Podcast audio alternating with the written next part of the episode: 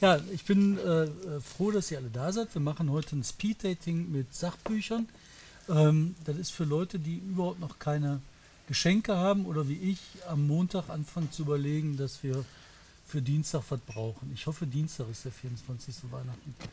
Sonst bin ich am Arsch.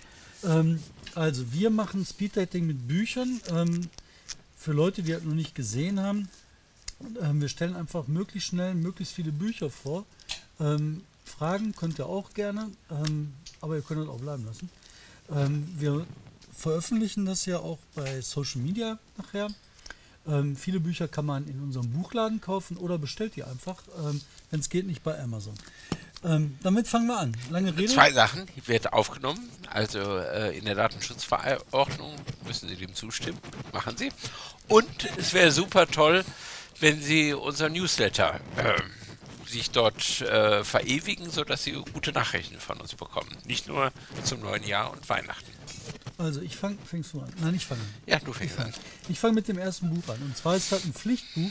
Ich halte das mal hier in die Kamera. Äh, das ist das Buch von Dennis Yüksel, ähm, Yüsel über seine ähm, Erfahrungen im Knast in der Türkei. Ähm, der war ein inhaftiert in Silivri, ähm, diesem Isolationsknast, dem Knast, wo unheimlich viele Leute sitzen in der Türkei, die Ahnung von irgendwas haben. Ähm, den Gag fand ich immer so super schön. Äh, in Silivri gibt es eine Gefängnisbibliothek und da ist dann der Autor hingegangen und hat gesagt, ich würde gerne ein Buch lesen von irgendeinem anderen Autor. Und dann hat der Gefängnisbibliothekar gesagt, oh, tut mir leid, das Buch haben wir nicht, aber den Autor. Sprechen Sie doch mit dem. Also ein tolles Buch kann ich sehr empfehlen, lesen. Ähm, ist relativ dick geworden, wenn man hier das sieht. Ähm, trotzdem macht Spaß zu lesen, aber auch bedenklich. Und es gibt viele Hintergründe über die Situation in der Türkei, die nämlich echt scheiße ist. Ähm, ein Reisebuch stelle ich vor, als erstes von äh, Nevet Kermani, äh, entlang äh, der Gräben. Ähm, jeder, deine Kamera. Jeder kennt äh, 80 Tage um die Welt. Hier geht es in 55 Tage von Köln über Schwerin, Polen, die Ukraine, äh, den Kaukasus bis nach Isfahan.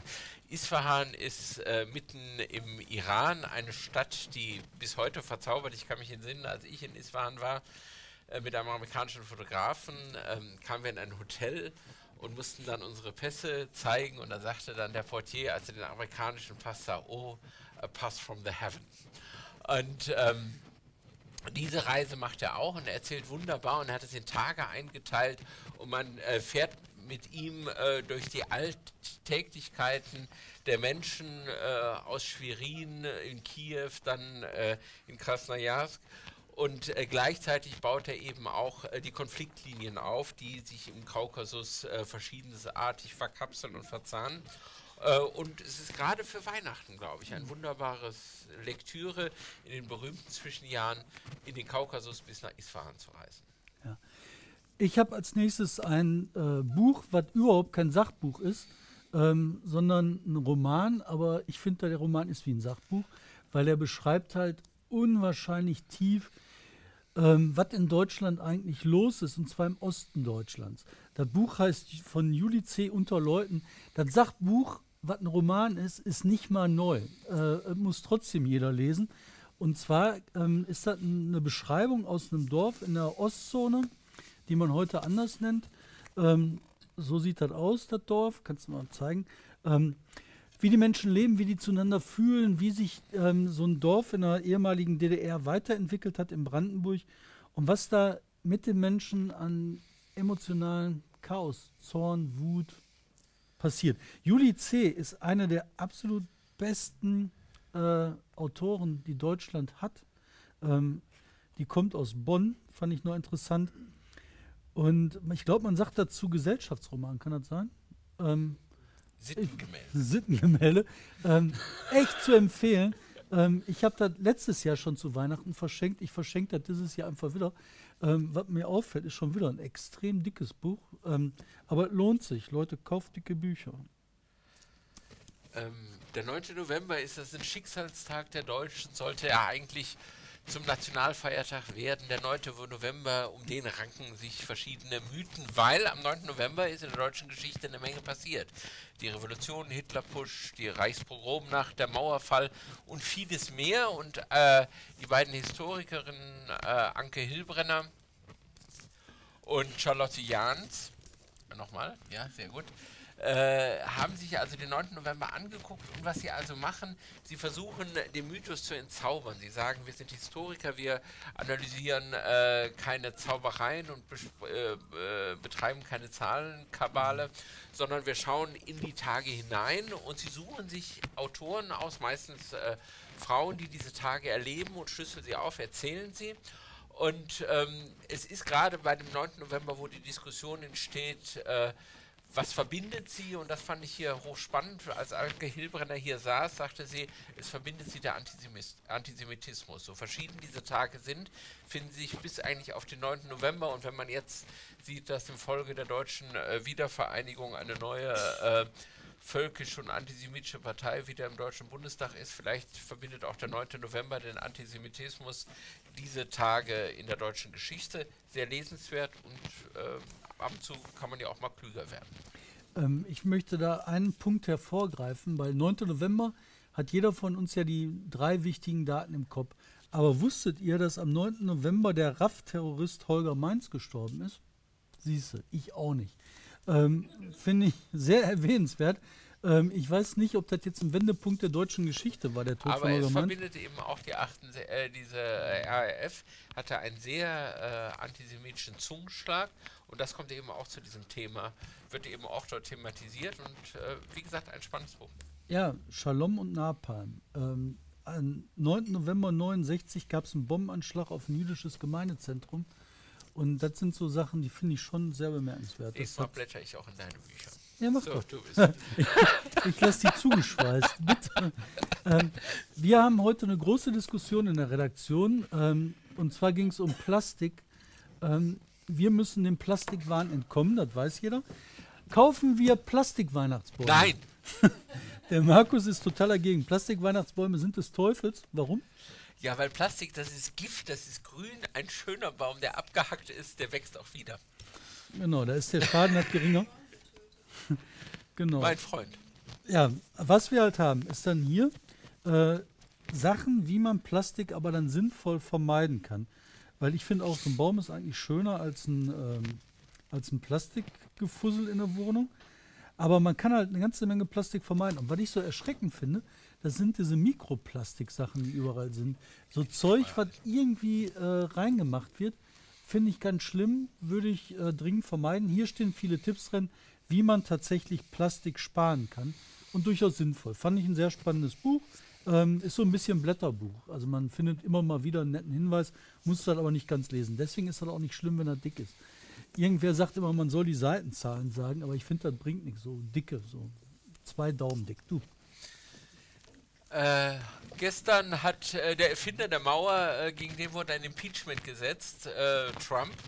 Und ähm, auch Trump und seine äh, Faszination für eine Mauer zu bauen oder um eine Mauer zu bauen und damit im Grunde genommen eine ganze Demokratie in den Wahnsinn zu treiben, äh, haben meine Kollegen von den Weltreportern, nämlich es gab ein Leben vor äh, Korrektiv bei mir, da war ich bei den Weltreportern in Zentralasien, ein Netzwerk von sehr engagierten Auslandskorrespondenten, die haben sich das Thema der Mauer äh, angenommen und weltweit von Afrika, Asien, äh, bis nach Europa geschaut, wo werden Mauern gebaut, wo werden Mauern durchbrochen, äh, wann äh, sind Mauern eine Chance oder äh, auch eine Möglichkeit, wieder einen Neuanfang zu gestalten und wann führt es zur Isolation.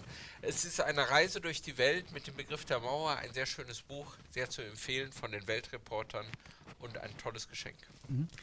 Ähm, Im nächsten Kapitel unseres Speed-Datings gehen wir zu den Radikalisierungsmaschinen ähm, wie Julia Ebner sie nennt. Sie bezeichnet damit vor allen Dingen die neuen Technologien, die genutzt werden, einmal um zu rekrutieren, dafür zu sorgen, dass mehr Leute sich innerlich rekrutieren, mehr dem Extremismus, dem Populismus zugewandt sind. Ihr kennt diese ganzen Emotionalisierungskisten bei Facebook, bei Twitter, bei sonst was, wo halt aus einer einfachen Diskussion innerhalb von wenigen Sekunden eine Schreierei wird, eine virtuelle.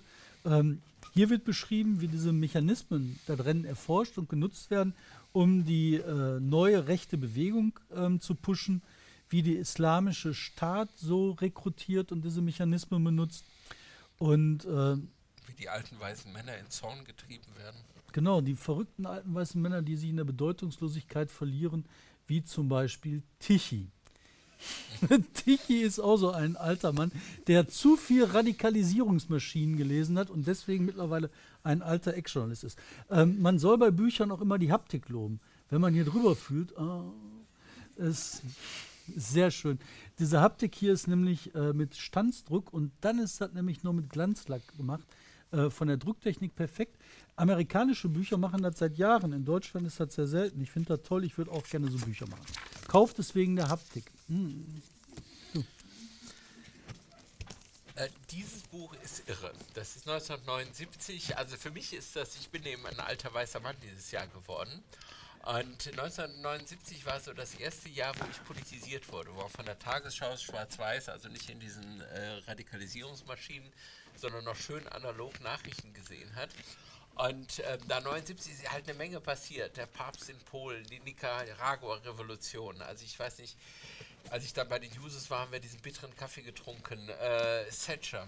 Und hier werden äh, die ganzen großen Ereignisse von 79, die man vielleicht so nicht im Kopf hat, nochmal nachlesen. Und wenn man auch zu der Generation der weißen alten Männer kommt, dann sieht man die Schwarz-Weiß-Bilder, die man aus der Tagesschau kennt, die genau diese Ereignisse beschrieben haben. Tolles Buch zu Weihnachten.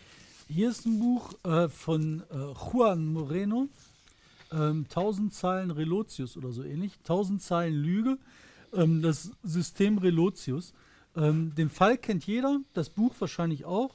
Ähm, hier beschreibt ähm, Juan Moreno, wie er den Fall Relotius, die große Lüge des äh, Spiegel, aufgedeckt hat. Was danach passiert ist, spannendes Buch. Zwei Sachen möchte ich herausgreifen. Das eine ist, ähm, Relotius hat doch tatsächlich nach der Veröffentlichung dieses Buches ähm, den Autor Juan Moreno angegriffen, presserechtlich mit einem Anwalt nach dem Motto so, äh, der macht ja auch Fehler, sind ja alles Fehler. Ähm, fand ich super spannend. Ein paar Leute sind darauf angesprungen. Es gab dann Berichte in der Zeit, es gab Berichte in, was weiß ich, zig Medien, die halt dann gesagt haben, ja, Moreno, äh, guck mal, der hat einen Fehler gemacht. Moreno hat hier mal einen Fehler vielleicht in dem Buch gemacht. Der hat aber nicht systematisch rumgelogen wie so ein Relotius. Und diesen Unterschied nicht zu verstehen, dass der eine vielleicht mal ein Komma falsch setzt, der andere einen ganzen Text verkackt, ist ein bisschen selten rausgekommen. Deswegen finde ich, sollte man dieses Buch weiterempfehlen, loben. Juan Moreno ist zu Recht zum Journalisten des Jahres gewählt worden. Ähm, man kann dann auch Stepptanz drumherum machen und sonst was. Weil ich halt so irre finde, der Fall ist wichtig, groß und spannend und gerade eben nochmal aktuell geworden, weil jetzt auch noch ähm, äh, Hans Leindecker im Zuge des äh, Relotius-Skandal in schlechte Licht gerückt worden ist mit seiner Bad Meinen-Geschichte. Holger Grams wurde damals erschossen oder ist gestorben. Wer hat ihn erschossen? Ähm, alle gehen von Selbstmord aus. Leindecker hat damals geschrieben, er wurde hingerichtet von der GSG 9. Auch das stimmte nicht. War das Relotius gelogen oder war das Moreno Fehler? Gerade aktuell große Debatte. Ich finde, äh, das Buch sollte Pflichtlektüre werden für jeden Journalisten. Kennen Sie Josef Strassberger? Nein. Josef Strassberger hat eine Goldmedaille gewonnen und zwar 1928 in Amsterdam. Und dieses Buch ist über Josef Strassberger und das Schöne an Woran hat er eine Goldmedaille gewonnen? Wegen Gewichtheben, habe ich gesagt. Dicker äh, Bayer? Dicker ja. Also ein äh, vom Bauernhof kommend, immer gestemmt, dann auf den Jahrmärkten wollte dann immer äh, den starken Mann machen und den starken Maxe.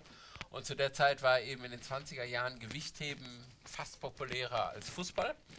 Und er hat im Grunde genommen von einem bayerischen Dorf einen Siegeszug bis in die Olympiahallen von Amsterdam gesetzt, 28. Dann ist er 32 nach Los Angeles gegangen die Goldmedaille zu äh, verteidigen und hat dazu sogar ein Fässchen Bier mit reingeschmuggelt, was damals nicht ging.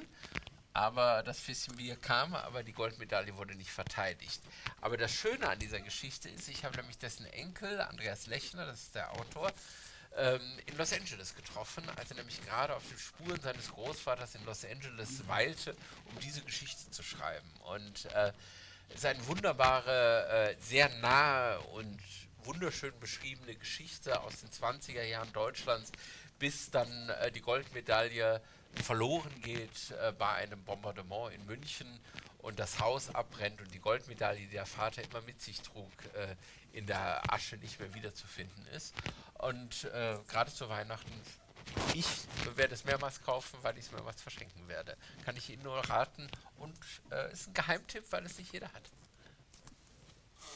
Ja, aber ich meine, was ist das für ein Geheimtipp zu sagen, ihr, ich schenke dir äh, Bombennächte und verlorene Goldmedaillen. Also ich bin dafür. Aber es ist ja schon. Also da ist, äh, leider ist das ja noch ein Buch, was man selber lesen soll, aber da ist eben auch eine Radioreportage, wie er die erste Goldmedaille gewinnt. Und wir hatten Andreas Lechner in unserem Buchladen, äh, das kann man übrigens sehen. Und dann liest er dieses so in der Stimme des Radiosreporters von 1928. Und das ist ein sehr hörenswertes Erlebnis. Das war grandios. Das man kann man auf, hören. auf dem YouTube-Kanal kann man sehen und man kann das auch bei der, bei der Spotify-Liste, Playliste hören, live aus dem Buchladen. Ähm, wir also- verlinken das hier drunter, ich hoffe zumindest. Ja. Ähm, hier, ich mache weiter. Ähm, Doris Dörri. Leben, Schreiben, Atmen. Fand ich sehr lustig, weil wir haben ein Buch gemacht, ähm, Reden, Schreiben, Wirken. Ähm, aber trotzdem, Leben, Schreiben, Atmen von Doris Dörri ist ein Lehrbuch, eine Anleitung zum Schreiben. Ähm, dabei geht es um, um die Kunst zu schreiben. Es geht um Tipps, wie kann ich besser schreiben, wie kann ich interessant schreiben. Ähm, hier als Klappentext steht da ein Musenkuss für alle, die das autobiografische Schreiben für sich entdecken oder perfektionieren möchten. Kurz gesagt, Doris Dörri kennt sich mit zwei Sachen besonders aus. Mit Dramaturgie und mit schön geschriebenen Texten. Hier wird einfach erklärt, wie beides funktioniert, anhand einer inneren Geschichte, wo Doris Dörri von sich selber erzählt, sie unterhält und gibt gleichzeitig Tipps, wie man selber sein eigenes Kunstschreiben weiterbildet. Wir werden nächstes Jahr mit Doris Dörri äh, einen Schreibworkshop ins Leben rufen, äh, Deutschland schreibt, wo wir in mehreren deutschen Städten zusammen mit Doris Dörri auf große Bühnen gehen und äh, Rudelschreiben machen. Wie andere Leute Rudelfußball gucken, machen wir Rudelschreiben. Finde ich sehr schön. Auch hier bei diesem Buch ist wiederum die Haptik sehr zu loben. Ich fummel das mal auseinander. Und das ist so ein weiches Buch mit so einem weichen Leineneinband, ein richtiger Handschmeichler. Ähm, kann ich auch nur sehr empfehlen. Du hast nichts mehr, ne? Du Ich habe so nichts mehr. vorbereitet. Nein, wir hatten fünf Bücher gesagt Ja. und du hast noch mal eins zugemogelt, nämlich den Alexander von Humboldt. Ja. Aber der war ja auch letztes Jahr schon dran. Ist egal, den mache ich auch. Das ist wie mit der Judice, den mache ich einfach immer wieder. Ähm, dieses Buch von Andrea Wulff, guckt euch mal den Cover an. Wieder, ihr müsst dran denken, Bücher sind haptische Erlebnisse, Abenteuer. Dieses Buch ist ein haptisches Abenteuer. Nicht, weil er zu groß ist, weil er einen schönen Einband hat, hochwertig ist. Dann hier draußen äh, diese Goldschrift, super schön. Ihr wisst vielleicht, Gold kann man nur mit Gold drucken. Äh, es gibt keine Farbe Gold. Also hier, was ihr drauf seht, ist Gold ähm, wenn man das in Milligramm ausrechnet, ungefähr so viel, ich würde mal sagen, ein Cent wert, wenn überhaupt, vielleicht ein Zehntel Cent. Aber innen drin die Geschichte über Humboldt, über die Entdeckungsreise, über die Erfindung der Wissenschaft. Und das, was hier ist, ist die Erfindung der Naturwissenschaft für Deutschland, die Erfindung der Universitäten für Deutschland, für die Welt.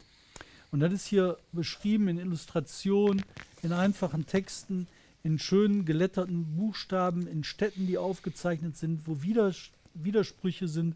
Es ist keine Graphic Novel, es ist kein Lesebuch wie ein Kinderbuch, es ist einfach ein, ein Abenteuerbuch. Man begibt sich auf eine große Reise mit Alexander von Humboldt und versteht nachher, warum wir so leben, wie wir leben, warum wir in der Wissenschaft leben und warum heute die Menschen 35 Jahre älter werden als zu Humboldts Zeiten. Das liegt daran, weil Menschen wie der die Wissenschaft ermöglicht haben. Daran soll man immer denken, auch wenn man gegen äh, die Pharmaindustrie wettert. Am Ende ist Wissenschaft gut. Das war das Speed-Dating mit Büchern. Ähm, wir bedanken uns. Wir haben aus Erfahrung, wissen wir, wir könnten noch 30 Bücher mehr besprechen und hätten immer noch eine halbe Stunde nicht überschritten. Aber keiner kann mehr folgen. Und um den Test zu machen, frage ich jetzt ab. Was war das erste Buch, was ich gehört habe? Nee, das war's. Ähm, danke, mir fällt nichts mehr ein. So, wieso können wir noch einige Fragen nach Büchern, zum Beispiel Heimatgold wäre zu wir- empfehlen. Aber ich glaube, die Übertragung können wir hier beenden Ja. und machen, bedanken uns und können so noch weiter mit allen quatschen. Danke, auf Wiedersehen.